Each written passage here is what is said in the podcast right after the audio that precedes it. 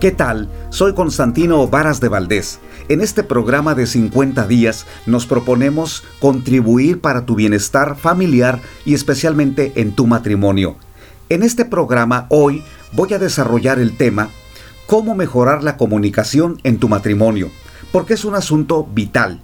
Yo espero que durante los próximos minutos, al escuchar los principios que te voy a compartir, también los retroalimentes conmigo y me puedas expresar tus opiniones. Este tema va dirigido a las parejas, aquellos que han comenzado una relación, ya sea de meses o ya tienen varios años o están viviendo un desgaste o tal vez están atravesando por una crisis matrimonial.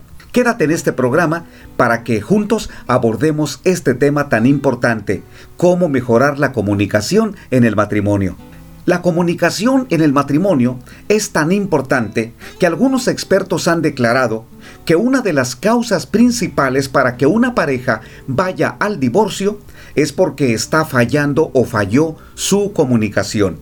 Ellos tuvieron dificultad para expresar sus sentimientos, llegaron al punto de ser indiferentes, de guardar silencio y de no demostrar lo que estaban sintiendo, y mucho menos expresar lo que pensaban. Por eso señalan, es una causa vital de una separación o de un divorcio cuando una pareja está fallando en la comunicación. Cuando hablamos de comunicación, por supuesto tenemos que hablar de esa intimidad en el matrimonio, porque comunicación es intimidad y esto depende de una, de una correcta relación entre los dos. Cuando el esposo y la esposa no se comunican, se alejan cada vez más. No es inusual que personas que tienen problemas matrimoniales digan, yo no conozco a la persona con la que estoy casada, no es la persona con la que me casé. Y es que todos vivimos en un constante cambio. Si no nos unimos más, entonces nos alejamos cada vez más. Una comunicación pobre eventualmente afecta todas las áreas de nuestra relación matrimonial y esto posiblemente los hijos también estén sufriendo las consecuencias, porque la falta de comunicación en un matrimonio deriva en que los niños podrían buscar el respaldo de papá o de mamá y eso crea competencia o una lucha de mando entre ellos. Por eso es tan importante conocer la habilidad de resolver problemas cuando surgen, la habilidad de trabajar juntos como un equipo, y con el tiempo que esa comunicación les ayude aún para desarrollar una relación sexual satisfactoria y en, en, donde ambos estén a gusto, estén contentos. Cuando la comunicación entre la esposa y el esposo es pobre o es nula, el matrimonio es vulnerable. El problema de comunicación en el hogar es más común en el matrimonio es el problema más atendido por nosotros los consejeros que ningún otro asunto. El fracaso de la comunicación, se dice que en los Estados Unidos, es la causa principal de divorcio. Un norteamericano, de acuerdo a las estadísticas, pasa cuatro minutos en promedio hablando con su esposa. Si estamos hablando de cuatro minutos al día. Usted imagínese, tan pocos minutos es lo que dura una canción. ¿Por qué tan solo cuatro minutos? Y están hablando del norteamericano. Pero esto también se podría considerar eh, con nosotros los latinos, que de alguna forma tenemos una comunicación más fluida, pasamos más tiempo juntos, pero esto también ya nos está afectando. Debemos saber que nos comunicamos de diferentes maneras y una de ellas es con las palabras. Y eso es de vital importancia comprenderlo en este, en este programa. Nuestras palabras tienen el poder de dar vida o muerte. Así que esta es una forma importante de comunicarnos con, con, nuestra pareja mediante las palabras, lo que nosotros expresamos. La Biblia dice en Proverbios 18:21, la muerte y la vida están en poder de la lengua, y el que la ama comerá de sus frutos. ¿Te das cuenta? Las palabras tienen el poder de sanar, de bendecir, de consolar y de animar. En otro proverbio, en el capítulo 12, versículo 18, el rey Salomón, que fue el hombre más sabio de la tierra, dijo en su momento, hay hombres cuyas palabras son como golpe de espada, mas la lengua de los sabios es medicina. Allí está la clave. Las palabras tienen poder para destruir, para herir, para romper el corazón de los demás. Es más, la Biblia recomienda que para ver días buenos necesitamos tener en cuenta nuestras palabras. Primera de Pedro 3:10, porque el que quiera amar la vida y ver días buenos, refrene su lengua de mal y sus labios no hablen engaño. Cuando nosotros comunicamos eh, a través de las palabras en la relación de pareja, las palabras revelan mucho nuestro carácter. Nuestras palabras tienen una forma de mostrar qué clase de personas realmente somos.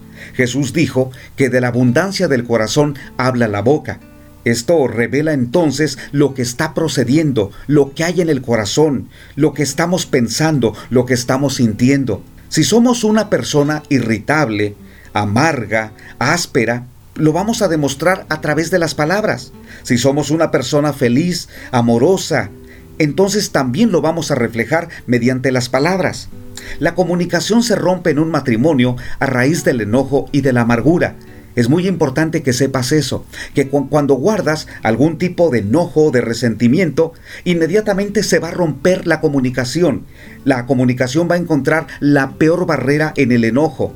Por eso la Biblia nos recomienda en Efesios 4:25, por lo cual, desechando la mentira, hablad verdad cada uno con su prójimo, porque somos miembros los unos de los otros.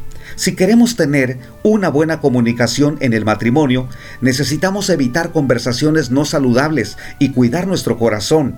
Esas palabras en donde estamos denostando o denigrando a nuestra pareja, señalándole sus errores, en lugar de aclarar y de decirle las virtudes que tiene, allí la comunicación se pierde, porque la otra persona no escucha. La Biblia recomienda en Efesios 4:26, airaos, pero no pequéis, no se ponga el sol sobre vuestro enojo. ¿Y por qué todo esto? ¿Qué pasa si tu pareja se enoja mucho contigo? Tienes un esposo o una esposa que de todo se molesta. Tal vez está viviendo un proceso de, de, una lastimadura que no ha superado y dices, es que no lo soporto. Por todo se enoja.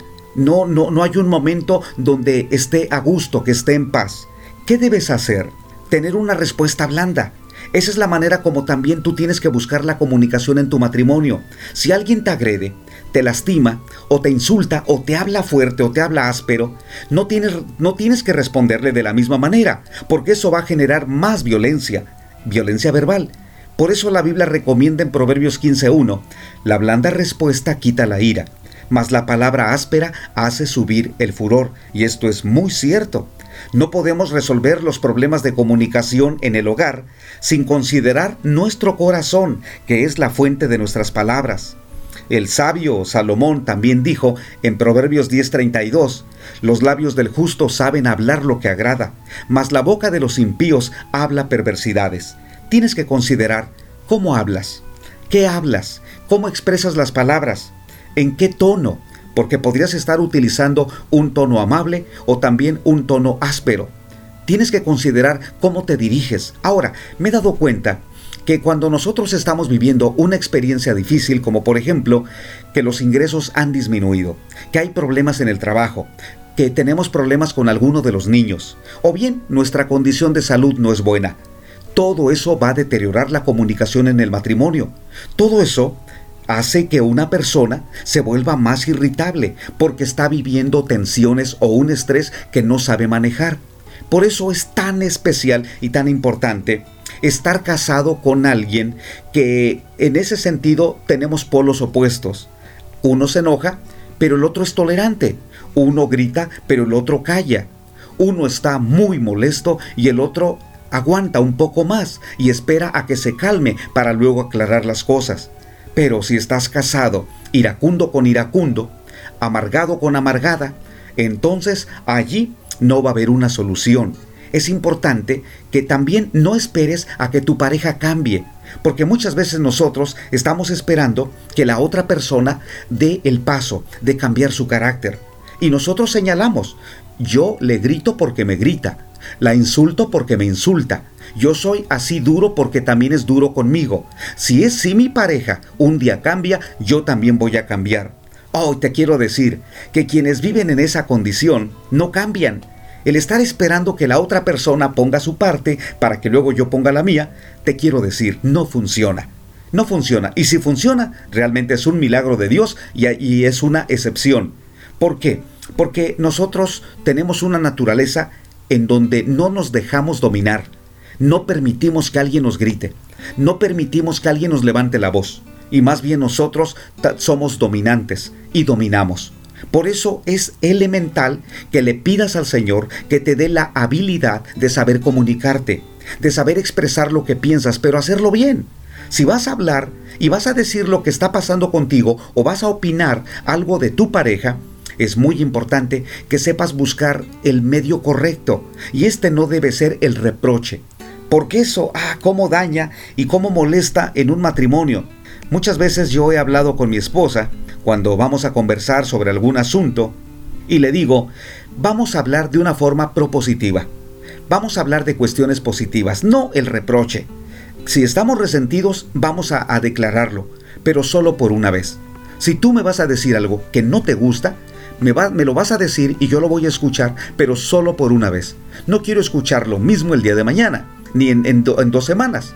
Eh, Saben ustedes que estoy aconsejando a una, a una pareja, le estoy dando terapia porque buscó mi ayuda, y es que ellos tomaron la decisión de separarse y de dar el paso del divorcio, aunque les he dicho que lo piensen mucho, porque tienen 38 años de casados. Imagínate cuánto tiempo han estado juntos. Sus hijos ya se casaron, ellos son abuelos. Pero, ¿cuál fue la razón principal para que este hombre tomara la decisión? Porque él fue el que tomó la iniciativa para buscar la separación. Él le dijo a ella, es que ya no puedo vivir con algo que he guardado por toda la vida de casados. Y ella le dijo, ¿de qué se trata? ¿De qué estás hablando? ¿Recuerdas cuando tuvimos nuestra luna de miel? ¿Recuerdas que allí descubrí que ya no eras virgen? Y además, cuando estábamos teniendo nuestra relación sexual, eh, pronunciaste el, el nombre de otra persona. Y ella dijo, sí, pero esa vez lo hablamos. Y tú me perdonaste. Sí, pero en realidad yo no lo olvidé. Y yo lo guardo. Y me doy cuenta que no puedo aguantar más. Así que mejor nos separamos. Y miren, este hombre por 38 años guardó un resentimiento y se lo dijo a su esposa en un momento en donde ella seguramente estaba haciendo planes para envejecer juntos, para ser buenos abuelos, pero él tomó un camino que para él era el mejor, separarse. ¿Por qué? Porque en su momento no logró comunicarse. Él sí le dijo a su esposa o posiblemente le mencionó, estoy molesto, no me agrada esto. Pero quiero decirte esto, la comunicación efectiva no solamente es que tú hables, sino dejar que la otra persona hable tienes que escucharla. No solamente en la comunicación en el matrimonio, no consiste en le dije todo lo que sentía, le dije todo lo que quería decirle. Eso es comunicación. Te quiero decir que no, solo es una parte. Tiene que haber una retroalimentación. La, retroalimentación consiste en que la otra persona te exprese su opinión y entonces tú replicas y luego ella te expresa su, opinión o su respuesta y luego, y luego la tuya. Y sin entrar en un debate, porque finalmente en la comunicación debemos llegar a una conclusión y esta conclusión es que el mensaje debe terminar en un buen proyecto. Pero si tú en tu matrimonio solamente uno es el que habla, Solo uno es el que habla y el otro es el que está callado, siempre está callado. Ustedes no tienen una buena comunicación. Los dos necesitan hablar. Y no siempre, no siempre la comunicación es verbal. Muchas veces, o es más, eh, la comunicación no verbal es la más importante. Se calcula que un 76% de nuestra forma de comunicarnos es no verbal, a través de la mirada, los gestos, los ademanes. Por eso es tan importante que cuando nos es que cuando nosotros nos comuniquemos como pareja, nos miremos, que no estemos conversando eh, mirando el celular y mucho menos trabajando en la oficina o cocinando. Está bien, yo creo que podemos hablar. Yo muchas veces con mi esposa sí lo he hecho. Yo estoy en la sala, ella está en la cocina y empezamos a conversar eh, de cuestiones, pero son cuestiones triviales, no son de nosotros dos. Porque cuando se trata de algo de ella y mío, tenemos que estar sentados en la misma mesa, en la misma sala, en el mismo lugar. Y además tenemos que hacer a un lado nuestros equipos móviles o computadoras y tenemos que mirarnos de frente. Ahora tú dirás, bueno, Constantino, eso para ti es muy fácil, porque tú cuántos años de casado tienes? Bueno, tengo 31. Y tal vez digas, bueno, tú ya eres experto, tú ya sabes cómo se hace eso. Te quiero decir que sigo aprendiendo. Es más, cuando uno envejece, o cuantos más años pasan en el matrimonio, somos menos comunicativos. Pensamos que ya sabe las cosas, ¿verdad? Ya lo sabe, ¿para qué se lo cuento? ¿Para qué se lo repito? Ya lo sabe, ya sabe cómo pienso. Y entonces omitimos muchos detalles. Por eso yo tengo que hablar con mi esposa de frente. Y ella muchas veces me lo, repite y me dice, apaga el celular, deja a un lado lo que estás haciendo, mírame de frente. Y qué bueno que me lo recuerde. ¿Por qué? Porque si no, no, no nos comunicamos, ella no se siente escuchada. Y yo tampoco me siento escuchado. Y ese es un punto vital. Si vas a mejorar la comunicación en tu matrimonio, tienes que cambiar de pautas. Tienes que cambiar en la forma como ustedes se comunican. Tienes que permitir que el otro hable. No simplemente es bla, bla, bla, y, solamente hablar y hablar y hablar. Debes permitir que la otra persona se comunique, y es más preguntarle, ¿cuál es tu opinión? ¿Qué piensas? Me interesa escucharte. Y, que seas atento a lo que va a decir y que, por favor, pues no, no contradigas o no digas otra vez lo mismo, ah, ya sé lo que me ibas a decir, porque allí rompes la comunicación. Es importante considerar eso. Ahora, también bueno, en Santiago 3, versículo 2, pues de una vez te lo comparto, dice, porque todos ofendemos muchas veces. Si alguno no ofende en palabra, este es varón perfecto, capaz también de refrenar todo el cuerpo. Dios da por hecho que, de acuerdo a nuestra naturaleza humana y caída, nosotros tenemos dificultad para comunicarnos. Y dice Santiago, todos ofendemos muchas veces. Y es cierto, a todos, a todos nos pasa. No, no existe una persona que sea perfecta, ni aún nosotros, los que somos comunicólogos, eh, como es mi caso, de carrera, eh, un profesional, yo también tengo dificultades para comunicarme. Porque una cosa es tomar un micrófono en la radio, estar frente a una cámara en la televisión, escribir un artículo eh, periodístico. Eso es muy diferente a sostener una buena relación con mi esposa. Yo podría ser el mejor comunicólogo para una empresa televisora o para una empresa radial y y estar en silencio con mi esposa o, que ella esté constantemente insinuándome que soy el peor comunicólogo. Y tiene razón. ¿Por qué? Porque la comunicación no tiene que ser un aspecto profesional, tiene que ser una, un aspecto de corazón a corazón.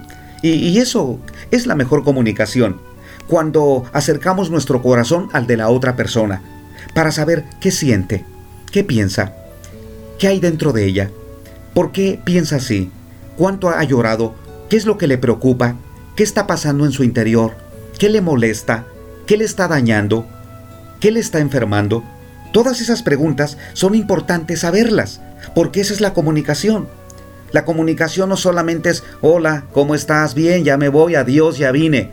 Esa es una comunicación muy superficial, que sí es comunicación, pero esa comunicación solamente le permite a un jefe y a un empleado mantener una relación. Esa no es de esposos, esa es una comunicación laboral. Y muchas veces en el trabajo existe hasta mejor trato del, del gerente o del director con un empleado. En el matrimonio vamos a mejorar la comunicación. Creo que debemos considerar algunos mitos con respecto a la comunicación. ¿Estás listo? ¿Estás lista? Primer mito, si mi cónyuge realmente me ama, entenderá cómo me siento y sabrá cuáles son mis necesidades. Si tú crees ese mito, debes concluir que si no eres entendido o entendida es porque tu cónyuge no te ama. No es verdad. No es verdad. Tu cónyuge no puede adivinar lo que estás pensando, lo que estás sintiendo.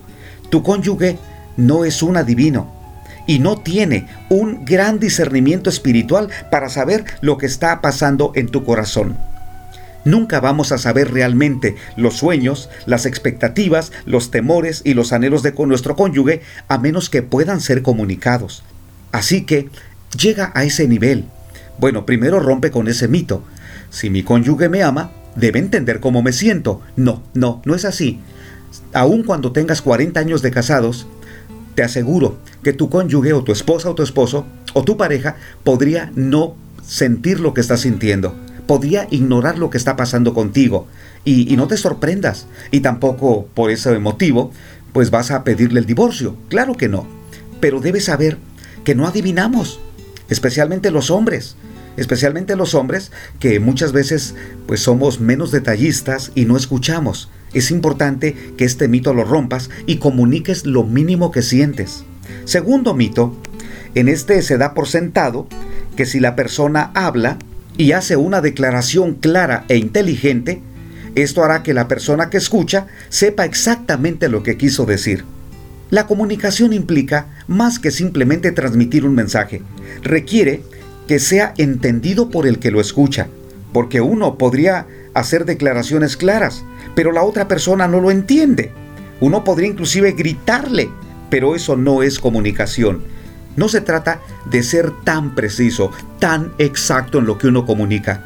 Se trata que la otra persona escuche, que la otra persona esté atenta a lo que nosotros queremos decir. Uno puede hablar con su cónyuge acerca de algún tema que él mismo no tiene la habilidad de entender. Esto requiere el respeto del que escucha para tratar de entender y hacer preguntas. ¿Qué me quieres decir? ¿Qué me estás diciendo?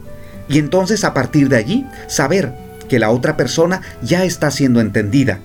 Lo que tal vez no es muy claro, hay que aclararlo. Y se necesita tiempo para hablar, para tratarlo. Un tercer mito eh, es el siguiente. Cuando se dice, hablar constantemente es evidencia de una buena comunicación. Esto no es verdad. La persona que constantemente está hablando generalmente no es escuchada por la otra persona. La Biblia nos enseña en Proverbios 17:27, el que ahorra sus palabras tiene sabiduría. Y en Proverbios 10:19, en las muchas palabras no falta pecado, mas el que refrena sus labios es prudente. Es importante poner el cerebro en funcionamiento, por decirlo así, antes de poner la lengua en movimiento. Esto te lo repito, es importante poner el cerebro en funcionamiento antes de poner la lengua en movimiento. No es necesario dejar que todo lo que pensamos salga de nuestra boca. En Proverbios 29:20 dice, ¿has visto hombre ligero en sus palabras? Más esperanza hay del necio que de él. La buena comunicación entonces involucra sabiduría para elegir las palabras, pero también el tiempo para hablar. Buscar las mejores palabras y compartirlas con una buena actitud. Para que nuestras palabras tengan sentido, necesitan ser afirmadas por nuestra vida. Es decir, tenemos que ser ejemplo. No se trata solamente de dar órdenes, porque eso es terrible en un matrimonio. Que un hombre se quiera, quiera eh, dar órdenes y decir quiero que se hagan las cosas de esta manera, quiero la casa ordenada, quiero que todo esté limpio, quiero que todo esté en su lugar. Pero ¿cómo tiene él el escritorio en su trabajo? ¿Cómo está su computadora? ¿Cómo está su automóvil? Es importante que si tú vas a dar órdenes en la comunicación o por lo menos eh, insistir que haya limpieza en la casa, debes comenzar primero por ti.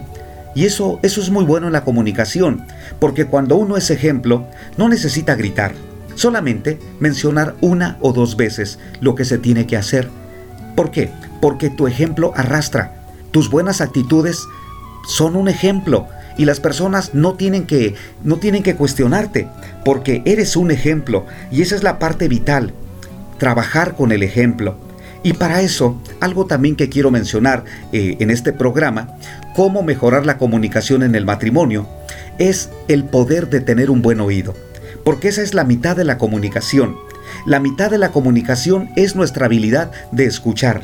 La mayor causa del fracaso de la comunicación es ser un mal oidor. Un sociólogo un día me comentó que la principal razón de los fracasos matrimoniales es no saber escuchar. Y creo que en esa parte, cuando escribe Santiago, allí en la Biblia, en el capítulo 1, versículo 19 al 21, dice, Por esto, mis amados hermanos, todo hombre sea pronto para oír, tardo para hablar y tardo para irarse. Una vez alguien dijo, la razón por la que Dios nos dio dos orejas y una lengua es porque necesitamos escuchar más de lo que hablamos. Y eso es verdad. Tal vez no podemos mejorar el escuchar, pero toda persona puede perfeccionar su habilidad de oír. Podemos aprender a oír, también a través de nuestros ojos, no solamente escuchando las palabras, sino observando las expresiones faciales como el lenguaje del cuerpo cuando alguien está hablando. Los sociólogos expertos dicen que en la comunicación familiar el área de mayor necesidad es la de oír, de poner atención, de mirar a las personas, de escucharlas. Estados Unidos de Norteamérica es una nación, y déjenme decirlo con todo respeto, de oidores indiferentes. El presidente de los Estados Unidos de Norteamérica, Franklin D. Roosevelt, se cansó de tener siempre una gran sonrisa en su cara y de, de decir siempre las mismas cosas en las recepciones de la Casa Blanca. Así que un día decidió averiguar si alguien prestaba atención a las cosas que él decía. A medida que las personas se acercaban a saludar al presidente Roosevelt, él ponía esa gran sonrisa en su cara y decía, esta mañana asesiné a mi abuela. La gente automáticamente respondía con comentarios como, oh, qué bueno, o oh, continúe con ese gran trabajo que está haciendo. Nadie escuchaba lo que él estaba diciendo, a excepción de un diplomático extranjero. Cuando el presidente dijo, esta mañana asesiné a mi abuela, el diplomático le contestó, seguro que se lo merecía. Él sí estaba escuchando lo que estaba señalando el presidente Roosevelt, pero allí estaba, eh, declarado que no lo estaban escuchando. Simplemente trataban de decir, oh, qué bien. Un buen oidor aumenta la habilidad de compartir sus sentimientos porque el oidor tiene un profundo efecto sobre la persona que, a quien está escuchando. La atención que usted presta cuando está escuchando va a afectar a la habilidad del otro cuando esté hablando. Si usted no escucha bien, el otro no va a hablar bien. Por eso es tan importante que nos miremos a los ojos y pongamos atención. Los esposos nunca llegarán a conocerse realmente si no se escuchan mutuamente. Los, padres nunca llegarán a conocer a sus hijos si no se toman el tiempo de escucharlos, de pasar tiempo con ellos. Necesitamos escucharnos el uno al otro en el matrimonio y en el hogar, si es que queremos entendernos, para tener una buena relación afectiva y disfrutar a los hijos y ser capaces de darles consuelo y ayuda cuando más nos necesiten. Ser un buen oidor no solo trae buenos dividendos al matrimonio, sino también en otras áreas de la vida. En los negocios, si uno se toma el tiempo de escuchar a sus clientes, tendrá mayor, e, mayor éxito.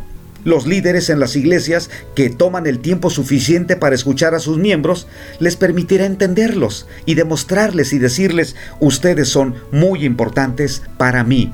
Qué bueno que en el matrimonio llegues a ser un buen oidor y sobre todo expresar y compartir lo que sientes. No guardes sentimientos o resentimientos del pasado.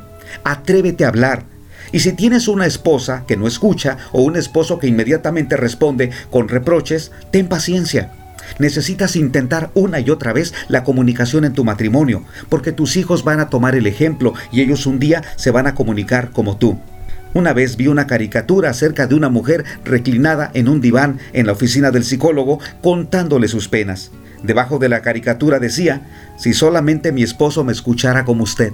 Y, e imagínate, Sé que muchas personas eh, son escuchadas por otras personas, pero la tentación es que un día te encariñes con las personas que te están escuchando. Y entonces la relación matrimonial se puede enfriar, hasta puedes entrar en un peligro que puede llevar hasta una deslealtad matrimonial. Por eso es tan importante en este programa cómo mejorar la comunicación en tu matrimonio. Inténtalo, escucha. Yo creo que antes de hablar tienes que mejorar la manera como escuchas y cómo haces preguntas. Y también la actitud de respetar lo que la otra persona declare, aunque no estés de acuerdo. Qué bueno que en este programa de 50 días hoy hablamos del tema cómo mejorar la comunicación en mi matrimonio. ¿Qué te parece? ¿Podrás a partir de hoy tomar algunas pautas o también ejercitar lo que he compartido? Inténtalo, hazlo. Y si entre ustedes dos ha habido una pelea y ahora no se hablan, toma la iniciativa para buscar a la persona, pero no lo hagas mediante redes sociales, eh, por favor, tiene que ser de forma directa. Invita a la persona a tomar un café, hablen, conversen, inténtalo y oren juntos pidiendo a Dios sabiduría para poder comunicarse. ¿Qué vas a hacer después de este tema? Te recomiendo que para mejorar la comunicación en tu pareja, pero también en otras áreas de tu vida, comiences en mejorar tu comunicación con Dios. Habla con Él y dile que te dé sabiduría para poder mejorar la comunicación, que te dé la capacidad de escuchar y también de saber transmitir lo que sientes y lo que piensas. Lo puedes hacer hoy mismo, en este momento. Soy Constantino Varas de Valdés. Espero que me escuches en el siguiente programa Gracias por tu atención. Hasta pronto.